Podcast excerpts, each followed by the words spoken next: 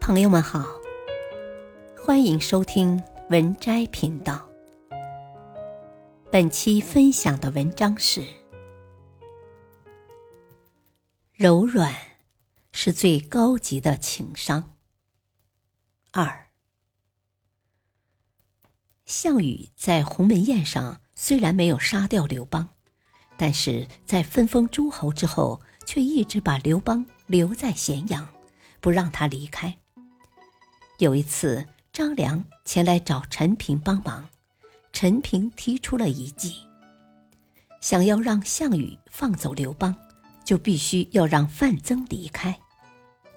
于是，陈平提议项羽将楚王送到乡下去养老，这样他就是天下唯一的大王了。项羽觉得不错，就派范增去办这件事了。不过，范增临走的时候叮嘱项羽不能放刘邦离开。我们知道，范增一直是项羽手下最重要的谋士。陈平把范增从项羽身边支开，所以说，变通往往可以让事情出现转机。当范增离开之后，陈平便告诉项羽说：“现在各路人马都在咸阳。”军队消耗非常大，要尽快让诸侯们都回去才行。项羽知道后，马上下令诸侯们各自回国，只留下刘邦待在咸阳。此时，刘邦听从计谋，向项羽请示，希望回到沛县看望家人。在项羽犹豫的时候，陈平趁机表态。认为已经册封刘邦为汉王，此时诸侯各回封地，扣押刘邦，只怕会对项羽的声望产生影响，不如把刘邦的家人接到咸阳，让刘邦离开。项羽最后听从了陈平的建议，至此刘邦成功脱离了项羽的掌控，前往汉中。《菜根谭》中有言。建功立业者，多虚圆之士；愤世失机者，必执拗之人。僵化固执，就容易撞到南墙；圆润变通，就能够柳暗花明。生活中需要打破固定思维，直中取曲，或曲中取直。千万不要一条道走到黑。学会变通，换个方向思考，才能看到不一样的景色。要知道，曲径必通幽，经过山重水复，才能看到柳暗花明。三，以柔处事，胸怀包容。每个人都有自己的观点。人生处事少不了莫衷一是，互相争执。懂得包容、接纳不同观点，才能收获饱满的生活。王安石和司马光同为北宋宰相，但两人的主张相差十万八千里，一个是保守派，一个是改革派。后来王安石获胜。掌握了实权，司马光从宰相座位上被赶了下来。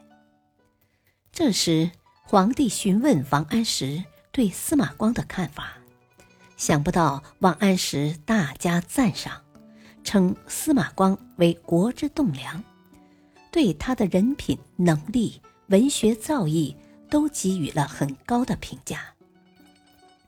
正因为如此，虽然司马光。失去了皇帝的信任，但是并没有因为大权旁落而陷入悲惨的境地，得以从容的退江湖之远，吟诗作赋，锦衣玉食。风水轮流转，正所谓三十年河东，三十年河西。王安石因为强力推行改革，招致太多人的攻击，皇帝只好就地免职。重新任命司马光为宰相。这时很多人向皇帝告王安石的黑状，皇帝听信谗言，要治王安石的罪，就征求司马光的意见。想不到司马光并没有落井下石，反而恳切地告诉皇帝：“王安石嫉恶如仇，胸怀坦荡，忠心耿耿，陛下万万不可听信谗言。”皇帝听完司马光对王安石的评价，说了一句：“卿等今君子也。”《论语》中说。君子和而不同，小人同而不和。一个人如何对待持有不同观点的人，比他自己持有何种观点更能反映他的文明程度。格局大的人没有看不惯的事，也没有容不下的人。参差不同是人生常态，尊敬任何一个独立的灵魂。虽然有些并不认同，但可以尽可能的去理解。心由境转，境由心生。以一个包容之心看待世间万物，才能遇见生活中的种种美好。《道德经》有言：“天下之至柔，驰骋天下之至坚。”柔软。是一种优雅的生活态度，懂得运用柔软的力量，才会拥有清明淡然的世界。长胜之道，也许并不在于超过其他人，所向披靡，而是像水利万物一般对待身边的人和事，懂得温暖人心，变通解决问题，包容那些跟你不同的人。做一个温柔的人并不难，只是眼中多了一分温暖，心里又生了一分悲悯。生活也许并不温柔，但你可以温柔你的生活。愿你在这坚硬的世界里，修得一颗柔软的心，与美好重逢。本篇文章。选自微信公众号“十点读书”，作者不语亦潇潇。感谢收听，再会。